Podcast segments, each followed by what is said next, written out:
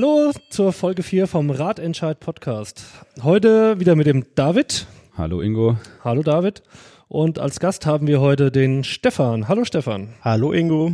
Von dieser Seite auch schon mal wünschen wir der Sabine alles Gute, denn es wäre unsere eigentliche Gästin heute gewesen, aber die ist kurzfristig erkrankt. Kommen wir kurz zum Feedback und zur Hausmeisterei. Das geht ganz schnell. Es gibt nämlich kein Feedback und auch eigentlich keine Hausmeisterei. Wir würden uns nur freuen, wenn uns Menschen über iTunes hören, ob die uns da vielleicht mal eine Bewertung dalassen könnten. Einfach, damit wir mal eine Bewertung haben. Bisher habe ich da noch nichts gesehen. So, und dann verblenden wir aber nicht weiter Zeit und kommen direkt zu unserem Gast, dem Stefan. Der macht nämlich auch beim Ratentscheid mit. Den Stefan kenne ich jetzt schon viereinhalb oder fünf Jahre, keine Ahnung. Äh, der war auf jeden Fall auch beim Asta und er war auch Gewerbereferent und wir haben zusammen die Fahrradwerkstatt geschmissen, die ich jetzt ganz alleine schmeißen muss für die gleiche AE. Ich würde sagen, Stefan, stell dich doch mal kurz vor, was du so beim Asta an der Uni gemacht hast und ja, wie alt bist du, wie lange in Darmstadt? Erzähl mal was.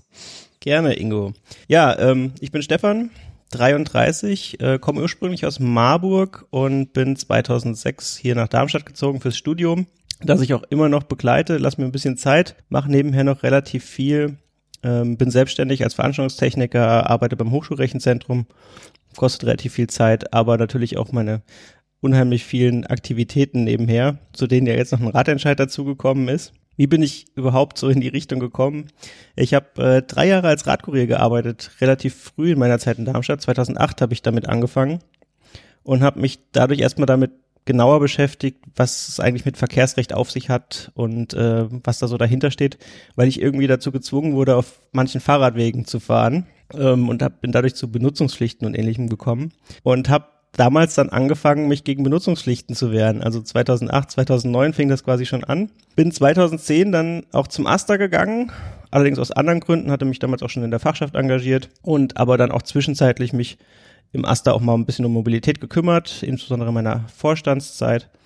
Aber hauptsächlich waren eigentlich die Hauptgebiete ähm, Hochschulgruppen, gewerbliche Referaten, wie die Schlosskeller 603, beziehungsweise jetzt heißt es 806 QM oder eben halt auch die Fahrradwerkstatt, die wir zusammen aufgebaut haben. Und aber wie gesagt, nebenher auch immer mal wieder was im Bereich Verkehrspolitik im Aster gemacht, aber auch privat mich in dem Bereich sehr engagiert.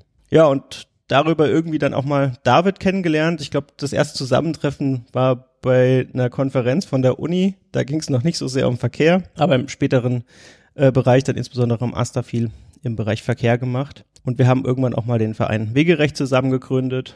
Und ja, dann hat David mich irgendwann mal angesprochen, ob ich denn nicht Lust hätte, er hat da was vor, so Richtung Ratentscheid was zu machen, ob ich mir vorstellen könnte, da mitzuhelfen, um ein bisschen aktiver zu werden. Ich glaube, das ist, dürfte jetzt so ein Jahr, anderthalb Jahre her gewesen sein. Und jetzt sind wir schon soweit. Das heißt, du hast noch zu viel Freizeit gehabt neben deinen Aktivitäten und gedacht, so ein Ratentscheid, den kriege ich da auch noch rein. Auf gar keinen Fall. Ähm, ich muss auch Abstriche machen. Also ich habe lange auch den Fahrradaktionstag hier in Darmstadt beispielsweise mitorganisiert, aber ähm, alles funktioniert dann auch nicht mehr und man muss dann bestimmte Dinge auch abgeben. Hab äh, zwei Vorstandsposten von anderen Vereinen, anderen Gebieten in den ja abgegeben. Ich habe im November im Asta auch aufgehört, deswegen musst du ja jetzt die Fahrradwerkstatt alleine betreiben, Ingo. Für die gleiche AE. für die gleiche AE, genau. Aufwandsentschädigung für die, die nicht wissen, was eine AE ist. Aber ich muss sagen, ihr seid alle freiwillig hier. Es ist nicht so, dass ich euch dazu zwinge, weil ich glaube, man muss beim Ratentscheid eine innere Überzeugung und Haltung mitbringen, wenn man da so aktiv sein will, dass man das eben von Anfang bis Ende durchzieht. Und ich bin auch sehr dankbar, dass ihr dabei seid, weil alleine wäre es unmöglich. Ich glaube, wir hatten alle einen enormen Leidensdruck. Wie oft haben wir uns auch schon bei der Critical Mass hier in Darmstadt getroffen oder in der Fahrradwerkstatt oder hier im Asta. Und ich glaube, wir hatten alle diesen Leidensdruck und du warst halt einfach der, der uns endlich irgendwie ein Ventil gegeben hat, ähm, wie wir vielleicht was machen oder auch ändern können. Deswegen sind wir aufgesprungen. Es hat einfach einen gebraucht, der halt mal sagt, jo, nimm das jetzt mal in die Hand und ich mach das mal. Dafür Dankeschön. Ja, auf jeden Fall. Also gezwungen habe ich mich auch nie gefühlt, sondern für mich war auch immer die Idee dahinter stehen, dass es ja wirklich was bringen kann. Also wenn wir diesen Ratentscheid durchbringen, das ganze politische Engagement, was man vorher hatte, kriegt man einfach viel stärker und viel schneller durch. Ähm, ich bin ja auch eigentlich einer von den wenigen, die nicht bei der Critical Mass regelmäßig mitfahren. Ab und zu zwar auch mal dabei, aber ich glaube von allen, die bisher im Podcast waren, einer derer, die quasi sehr selten dabei sind. Und ähm, für mich ist es aber wirklich was, was unheimlich viel weiterhelfen kann in dem politischen Kontext. Du bist ja nur nie bei der Critical Mass, weil du immer andere Termine hast für irgendwelche anderen Aktionen, wo du noch mitmischt. Das ist tatsächlich meistens der Hauptgrund, ja. nee, schön. Ähm, hast du sonst noch irgendwas? Warum machst du denn konkret mit? Also ich meine, mit Wegerecht äh, hattest du auch schon erwähnt, das ist ja auch so ein Verein, der sich für gerechte Wege einsetzt. Also er versucht, ähm, Benutzungspflichten, wo sie nicht hingehören oder nicht sinnvoll sind, von der Stadt durch freundliches Bitten wegzubekommen, manchmal auch mit mehr Nachdruck. Warum hast du nicht da irgendeine Chance gesehen oder einen anderen Angriffspunkt? Also warum dann wirklich äh, Ratentscheid ist das Ding? Ähm, also ich habe ja mit Wegerecht nicht aufgehört parallel. Ich sehe Wegerecht weiterhin als gute Chance und vielleicht auch kombiniert sich das irgendwann mal. Wegerecht ist halt vielmehr ein Verein, der bestehende Gesetze und Rechte durchsetzt, insbesondere im Blick auf Rad- und auch, auch Fußverkehr, also dass äh, Gehwegbreiten eingehalten werden und ich nicht einfach das Parken darauf erlaube oder beziehungsweise auch einfach dulde. Oder eben halt Benutzungspflichten ist ein Thema, ähm, Baustellenausschilderungen, ganz so viele Themen bearbeiten wir und treten da der Stadt immer wieder auf die Füße, dass sie da das Recht einhalten. Kurze Aber, Zwischenfrage, ja. Baustellenbeschilderung, hast du überhaupt noch Zeit, irgendwas anderes zu machen? Ich meine, die Lage zurzeit ist katastrophal in Darmstadt. Ja, wenn ich mal Zeit habe, melde ich ein paar, es gibt genug. Aber der Punkt bei Wegerecht ist halt, ich kann nur auf das geltende Recht eben halt Einfluss nehmen. Den planerischen, planerischen Aspekt lassen wir eben halt außen vor. Und der Ratentscheid gibt halt einen relativ klaren Weg auch vor, wie es planerisch zu laufen hat. Das heißt, dieser 2,30 Meter breite geschützte Radweg an der Hauptverkehrsstraße ist zwar planerisch möglich, aber er kann eben halt auch in Form von einem 1,50 Meter breiten Schutzstreifen ausgeführt werden. Solange er nicht gerade neben parkenden Autos liegt, ist das legal. Das ist aber nicht gut. Und dementsprechend geht der Ratentscheid einfach weiter als Wegerecht. Wegerecht versucht, die rechtliche Lage in den Griff zu bekommen. Der Ratentscheid versucht, eine politische Grundlage zu schaffen, um eine ordentliche Verkehrsplanung eben hinzubekommen. Und damit würde ich sagen, damit es nicht zu lange wird, gehen wir auch über zum Thema. Ähm, da ist wahrscheinlich der David wieder gefragt, wobei der Stefan ja auch immer ganz gut Ahnung hat. Äh, dich frage ich ja auch häufig genug irgendwelche Sachen. Ziel zwei: Fünf Kilometer Radwege an Hauptstraßen pro Jahr. Da habe ich mich als erstes gefragt, warum eigentlich fünf Kilometer? Also habt ihr gewürfelt oder wodurch sind die entstanden? Wenn man den Bürgerentscheid durchbringt, dann gilt er erstmal drei Jahre verbindlich. Danach kann die Stadt einen anderen Beschluss fällen und wenn wir einfach Darmstadt in der Breite und Länge abmessen, dann kommen wir auf insgesamt 15 Kilometer. Und das heißt, wir erhalten nach drei Jahren eine Magistrale durch Darmstadt, West-Ost und Süd-Nord. Natürlich können jetzt zwischendrin Abschnitte sein, die schon sehr gut sind und dann äh, irgendwo Doppelungen auftreten, aber es gibt ja nicht immer nur einen einzigen Weg, um vom einen Ende zum anderen Ende der Stadt zu gelangen. Und so sind wir eigentlich auf die fünf Kilometer gekommen. In der Hoffnung natürlich, dass die Stadt das so auch so umsetzt. Theoretisch kann sie die 15 Kilometer natürlich auch irgendwo mitten in der Stadt umbauen und dann eben halt nicht äh, die Längsverbindungen schaffen und Querverbindungen. Aber das war quasi die Idee, die wir hatten. Was ist denn eigentlich euer gewünschtes Ergebnis damit? Also es steht ja auch an Hauptstraßen. Das heißt, ihr geht schon auf die großen Straßen drauf und da soll einfach ein gescheiter Radweg mal hin. Es ist ja so, dass eine Hauptstraße zum einen breit ist und zum anderen Vorfahrt hat. Und wenn man jetzt den Radverkehr sieht, der beginnt irgendwo in einem Wohnviertel oder äh, bei der Uni und dann führt man eigentlich automatisch äh, sich selbst auf eine Hauptstraße früher oder später. Also jede Straße mündet irgendwie in eine Hauptstraße und dann kommt man erst da schnell voran. Und mit schnell meine ich gar nicht äh, besonders äh, rasend, sondern eben auch ähm, dass man eine Vorfahrt hat oder dass man an Ampeln nicht so ewig warten muss, wie wenn man jetzt nur Nebenstraßen fährt. Dann hat man nämlich das Problem, dass man früher oder später eine Hauptstraße kreuzen muss und nicht jede Nebenstraße ist mit der gegenüberliegenden Nebenstraße verbunden, sondern häufig sind es eben Sammelprozesse und ähm, dann kann man eigentlich auch Radwege nur an Hauptstraßen vernünftig anlegen, denn in Nebenstraßen gilt in der Regel in Darmstadt Tempo 30 als Zone und in Zonen wird eigentlich kein Radweg angelegt, da gilt Mischverkehr und deswegen äh, gehören Radwege an die Hauptstraße. Wovon ist denn das Erreichen des Ziels noch abhängig? Also kann die Stadt einfach sofort anfangen und sagen, ja, alles klar, wir bauen also meiner Meinung nach kann sie das, weil die Hauptstraßen, manche sind ja als Bundesstraßen klassifiziert, äh, in der Baulast der Stadt Darmstadt liegen, innerhalb der Ortsdurchfahrt. Also Ortsdurchfahrt ist das, was durch die Ortstafel meistens begrenzt ist. Manchmal gibt es auch eine spezielle Festlegung, wo genau diese Ortsdurchfahrt beginnt und endet. Und weil Darmstadt eben so groß ist, dass es selbst zuständig ist, kann es die Gestaltung dieser Ortsdurchfahrten auch äh, alleine bestimmen. Und ähm, dann ist es jetzt so, wenn der Ratentscheid ähm, eine äh, Entscheidung herbeiführt, ist der der Stadtverordnetenversammlung gleichgestellt und damit kann es eigentlich auch schon losgehen. Und dann ist es vielleicht eher interessant, wie sieht das dann nachher aus. Und an vielen Hauptstraßen heute kann ich dich ja, Ingo, als vom Vater von einem kleinen Sohn mal fragen, würdest du deinen Sohn da fahren lassen? Auf gar keinen Fall. Und ähm, so wie du reagierst, reagieren eigentlich alle Eltern, die ich frage und äh, auch viele Erwachsene reagieren so. Die sagen dann auf dem Cityring möchte ich kein Fahrrad fahren, obwohl da an einigen Stellen eigentlich ein breiter Radfahrstreifen ausgewiesen ist, weil der eben zwar so möglich ist, aber keine äh, soziale Sicherheit vermittelt, also nicht ein Gefühl von Sicherheit. Man darf es jetzt nicht verwechseln äh, mit der objektiven, also objektive Sicherheit heißt einfach nüchtern die Unfallstatistik, aber die Unfallstatistik erfasst ja auch nur den Verkehr, der stattgefunden hat. Und der, der gar nicht stattgefunden hat, weil Leute eben sich nicht getraut haben, kann ja davon gar nicht erfasst werden. Die Führungsform, wie, die, wie wir die uns vorstellen, steht in der ähm, objektiven Sicherheit nicht nach dem gegenüber der fahrbahnseitigen Führung und gleichzeitig ähm, animiert er eben Menschen auch überhaupt erst ans Fahrradfahren zu denken. Ich glaube, man sieht es ganz gut. Ähm, viele Menschen fahren viel lieber auf dem abgetrennten Gehweg oder auf abgetrennten Radwegen, die objektiv wesentlich unsicher, unsicherer sind, obwohl es eventuell sogar Radverkehrsanlagen gibt auf der Straße, die objektiv sicherer sind. Aber die subjektive Sicherheit und das Sicherheitsgefühl und auch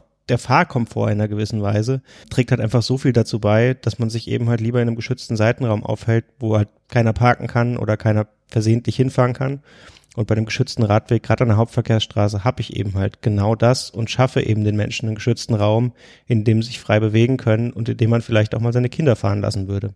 Und vielleicht kann man es auch noch so einfangen, dass der ähm, die Führungsform, die wir uns vorstellen, also ist ja eigentlich ein Radfahrstreifen, der ähm, abgetrennt ist durch eine Reihe von Pollern oder ähm, anderen Trennungselementen, die einfach dieses äh, bewusste Befahren durch Pkw verhindern sollen. Genauso ein Mittelweg zwischen dem rein durch Markierung aufgebrachten Radweg und dem baulich angelegten Radweg, der in Darmstadt ja häufig auch weiter existiert, selbst wenn die Benutzungspflicht, also diese blauen Schilder entfernt wurden, dann heißt es ja, du kannst dann entweder hier oder da fahren und diese Wahlfreiheit, die ist natürlich, klingt die nach einer großen Freiheit, sorgt aber auch für viel Verunsicherung, weil dann auch äh, Pkw-Fahrende nicht mehr so richtig erfassen, wo habe ich jetzt mit Radfahrern zu rechnen und wo nicht. Und äh, ich glaube, wir wurden alle auch schon mal angehubt auf einer Fahrbahn, obwohl wir da eigentlich legal fahren durften. Und das ist eben auch ein großes Gefühl der Unsicherheit auch auf Seiten der Pkw-Fahrenden.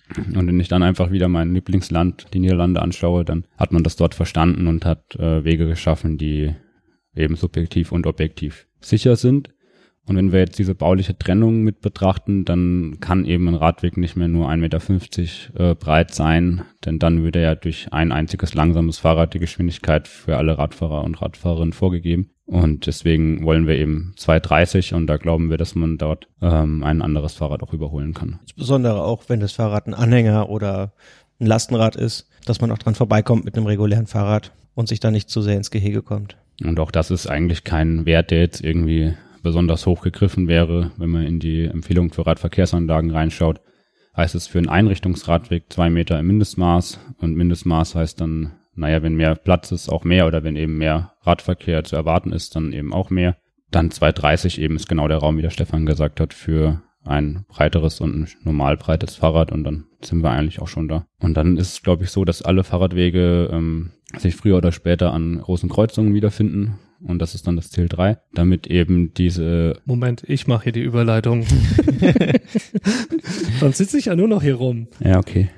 Nein, danke, war perfekt, Entschuldigung. Ziel 3. Ihr wollt drei sichere Kreuzungen pro Jahr. Gleiche Frage. Warum drei sichere Kreuzungen? Also für die Zahl gibt's eigentlich keine richtige Begründung. Ähm, man hätte halt dann neun Stück nach drei Jahren. Das ist jetzt auch kein äh, besonders schwierig auszurechnendes Ding. Vielleicht haben wir uns dabei gedacht, naja, wenn wir zu viele Kreuzungen auf einmal umbauen, dann äh, kann man zum einen nicht aus Fehlern lernen und zum anderen heißt halt Kreuzungsumbau auch äh, unter Umständen große Umleitungen währenddessen. Ja, also ich habe dafür eigentlich kein, keine spezielle Begründung. Ich glaube, man muss alles irgendwann mal festzurren und äh, dagegen gab es keinen Widerspruch. Ja, darauf basierend. Ich glaube, wir wollten es einfach auch nicht übertreiben. Drei ist, glaube ich, eine ganz gute Zahl. Baustellen ist ein Grund. Wir hatten es eben schon mal ganz kurz. immer eine Katastrophe in Darmstadt. Wenn wir jetzt die gesamte Stadt in eine Baustelle umwandeln, dann ähm, ist es eine Katastrophe für alle. Das ist natürlich auch nicht das Ziel. Aber irgendwo muss man anfangen und ein oder zwei Kreuzungen ist definitiv zu wenig. Damit kommen wir nicht voran. Und da ist drei doch eine, eine passende Zahl irgendwie. Äh, und auf der anderen Seite muss man natürlich auch gucken, die Stadt hat auch eine begrenzte planerische Fähigkeit, nicht von den Fähigkeiten der Personen her, sondern einfach von den Menschen, die im Stadtplanungsamt oder im Straßenverkehrs- und Tiefbauamt arbeiten, die sich jetzt schon überfordert fühlen mit den Projekten, die sie haben und im Endeffekt drücken wir halt noch mehr Projekte jetzt rein, die natürlich auch Gelder brauchen, die wir ja auch festgesetzt haben im, äh, in der Kostenprognose. Aber natürlich muss trotzdem, kann man nicht unbedingt mehr Personal einstellen, sondern man kann nur die Gelder umverteilen, die da sind.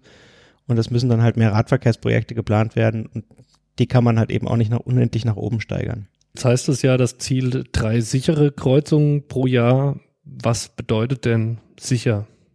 Eigentlich haben wir im Kreuzungsbereich genau das Gleiche, was wir im äh, Längsverkehr bislang haben, Markierungen. Vielen sind die Markierungen nicht so geheuer, weil man eben dann doch leicht geschnitten wird oder übersehen werden kann. Und die Niederlande haben auch da eine Lösung gefunden, die die Bereiche, in denen wirklich ähm, Radverkehr und Kfz-Verkehr zur selben Zeit auf derselben Fläche ist, die ist sehr, sehr klein. Zum einen, weil man es zeitlich entzerrt durch die Ampelsteuerung und zum anderen auch räumlich entzerrt, weil der Radverkehr in der geschützten Kreuzung wesentlich weiter vorne steht als äh, der Kfz-Verkehr.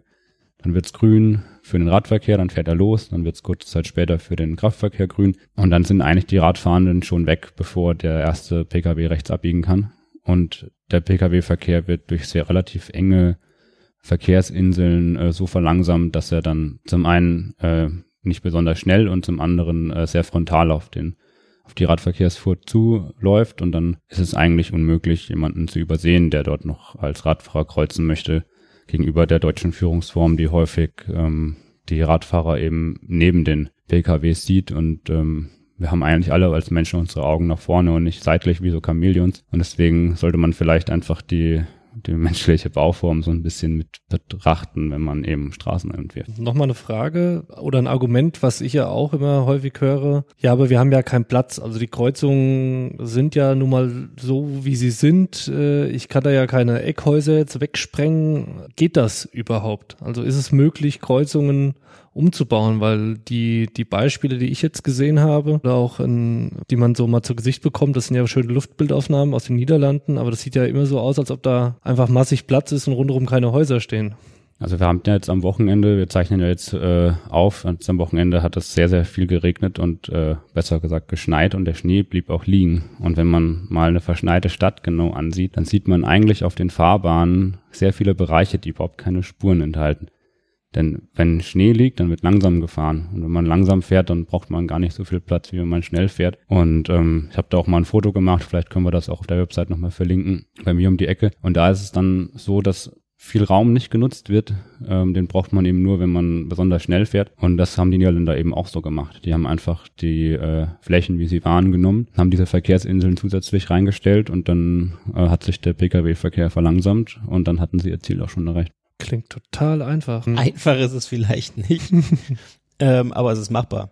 Okay. Hier will ich auch nochmal darauf hinweisen, auf diese Vorbildkreuzung. Wir haben ja auch noch äh, jemanden, der beim Ratentscheid mitmacht, der Tim Kress der ist Architekt, der war jetzt auch letztens im Echo. Da mache ich auch noch einen Link in die Show Notes. Wer sowas mal genau angucken möchte, von einem Planer schön gezeichnet und erstellt, der sollte mal auf www.darmstadtfährtrad.org gehen und kann sich da dann Kreuzungsdesign Deluxe auch mal anschauen. Dann würde ich sagen, wir sind am Ende oder möchte noch irgendjemand was ergänzend hinzufügen? Also mir fällt jetzt so speziell nichts mehr ein. Vielleicht halt nur als Hinweis, ähm, der Tim hat dort halt zwei Kreuzungen verglichen, die ähnlich aussehen und einmal halt eine bestehende in Darmstadt gegenüber den niederländischen gesetzt und hat jetzt aber selber keinen Entwurf für die deutsche Kreuzung gemacht. Und ähm, aber man sieht, glaube ich, ganz gut, einfach wenn man sich das gedanklich übereinander legt, dass es so ähnlich, dass es auch vom Platzangebot reicht. Und vielleicht auch mal dazu zu wissen, Niederlande waren ja nicht immer Fahrradland. Die waren nach dem Krieg genauso autoverrückt wie Deutschland und haben in Amsterdam gibt's Fotos, da sind Stadtautobahnen durch historische Viertel gezogen worden, so als aufgeständerte Autobahnen. Das hat man alles wieder abgebaut. Also von daher gibt's eigentlich keine Angst, die man haben muss, wenn man mal autogerechte Stadt war und baut es wieder ab, dann kriegt man die Lebensqualität von vorher wieder raus oder zum Teil noch bessere. Und das sollte man vielleicht auch einfach im Hinterkopf behalten. Das Radentscheid zwar vordergründigen äh, Verkehrssicherheitsbürgerbegehren ist, aber auf die lange Sicht eben auch Lebensqualität erzeugt. Aber was ist denn in den Niederlanden passiert? Also wann Ja. hat denn da ein Umdenken stattgefunden? Weiß es jemand? In den 70er Jahren haben sich die Eltern ihrer Kinder die gleichen Gedanken gemacht, wie du dir heute machst. Der Schluss war aber ein anderer, weil die Niederlande hatten eigentlich noch nie so einen richtigen Schulbusverkehr. Da sind Kinder einfach schon immer mit dem Fahrrad zur Schule gefahren. Also so Einrichtungen der, Gemein der allgemeinen Schulen und der Fahrräder, das Auftauchen war etwa gleich. Und dann wurden einfach extrem viele Kinder überfahren. Und das war eigentlich ein sehr trauriger und hoher Blutzoll, der bezahlt wurde. Und dann wurde letztlich eine Kampagne gemacht, äh, dass man den Kindermord, so wie die es genannt haben, beenden solle. Und das wurde dann auch gemacht. Also die Niederländer haben sich dann Gedanken gemacht, wie kommt es dazu? Und ähm, Kinder sind halt noch viel leichter zu übersehen und äh, haben noch nicht die Sinne, können nicht so gut Geschwindigkeiten abschätzen. Das dreidimensionale Sehen ist noch nicht so ausgebildet, kommt erst später und deswegen hat man dann eine Führungsform entwickelt, die kindgerecht ist und die funktioniert eben auch für Erwachsene sehr gut. Ach so, das wusste ich auch nicht. Besten Dank für die Info. Bei uns äh, denkt man ja, die Kinder kommen nicht sicher zur Schule, nehme ich mal ein SUV und fahre sie vor die Tür der Schule. Gut, kommen wir zum aktuellen und zum Terminen. Was steht an? Ich erwähne das obligatorische Helfertreffen Mittwochabend 19 Uhr im Schlosskeller in Darmstadt. Seit neuestem habe ich festgestellt, es gibt auch immer vom Foodsharing, die bringen Brötchen vorbei. Manchmal, immer. Mittlerweile fast immer. Vielen Dank, Foodsharing Darmstadt. Äh, top Job, wenn ich äh, in den Schlosskeller komme und auch noch direkt ein Brötchen essen darf. Dann am 13.04. die nächste Critical Mass im April. Und äh, an dem gleichen Sonntag haben wir ja in der letzten Folge gehört vom Gerson, am 15.04. ist jetzt wohl auch soweit Dingfest, soweit ich das weiß, die nächste Critical Mass. Das heißt, alle Eltern, schnappt euch die Kids, packt die aufs Fahrrad und äh, kommt an diesem Sonntag da vorbei. Ansonsten, Donnerstag soll es veröffentlicht werden, findet am Wochenende Darmstadt Mobil statt. Die Messe, da gibt's einen ADFC-Stand und da ist der Ratentscheid vor Ort. Genau, wir haben uns einfach mit dem ADFC zusammengetan. Man erkennt uns dann an dem orangenen ADFC-Bullet mit unserer blauen Flagge nebendran. Und wir stehen dann an der Wilhelminenstraße, Ecke Luisenplatz, also ganz vorne dran, kommt man eigentlich gar nicht an uns vorbei. Das hoffe ich doch, dass auch keiner vorbeigeht. Ihr müsst alle unterschreiben. Dann war noch jemand irgendwo zum Vernetzen. Also ich war noch nicht, aber ich fahre noch nach Kassel und nach Frankfurt wohl auch nochmal und nach Berlin. Also es kommen einfach wahnsinnig viele Anfragen rein von Leuten, die auch einen Ratentscheid aufgleisen wollen oder das gerade machen. Und äh, ich bin da eigentlich schon gut ausgelastet äh, mit dem hiesigen Ratentscheid, aber versuche es natürlich zu machen, da wir Teil einer bundesweiten Bewegung sind und ähm, es bleibt nicht auf Darmstadt beschränkt. Also wir merken das ja auch jetzt schon bei der Unterschriftensammlung. Habe ich etliche Leute, die dann sagen, ja, ich komme leider nicht aus Darmstadt, wann gibt's es in meinem Ort? Und dann fordere ich einfach auf, ja, dann mach's in deinem Ort. Die können dann auch den Podcast hier vielleicht nochmal nachhören und dann kriegen die auch so ein bisschen mit, auf was muss man achten. Wie geht so Ratentscheid, weil wir machen es gerade zum ersten Mal und äh, ich will jetzt nicht selber mich loben, aber ich glaube, wir machen es auch richtig am Ende. Das war kein Eigenlob. Aber wir podcasten ja auch zum ersten Mal und Genau. äh, nee, ist aber ein guter Hinweis. Stimmt, der Podcast ist ja auch eine Art Wiki für alle anderen Ratentscheide, die da kommen mögen. Da auch nochmal der Hinweis, wenn ihr Fragen habt, schreibt es in die Kommentare, schickt uns eine E-Mail, wenn ihr irgendwelche Fragen habt. Wir beantworten die dann hier und ihr könnt es euch anhören. Ich leite die dann also einfach weiter an David und Stefan, die beantworten die dann. Ich bin ja nur der, der dumme Fragen stellen kann. Und das äh, ist ein wunderschönes Outro. Ich bedanke mich beim Stefan. Ja, danke dir, Ingo. Danke, David, dass du auch wieder hier warst. Gerne. Und freue mich dann auf die nächste Folge, nächste Woche Donnerstag, Primetime, 20.15 Uhr, wenn alles gut geht. Vielleicht wird es auch 20.20 Uhr.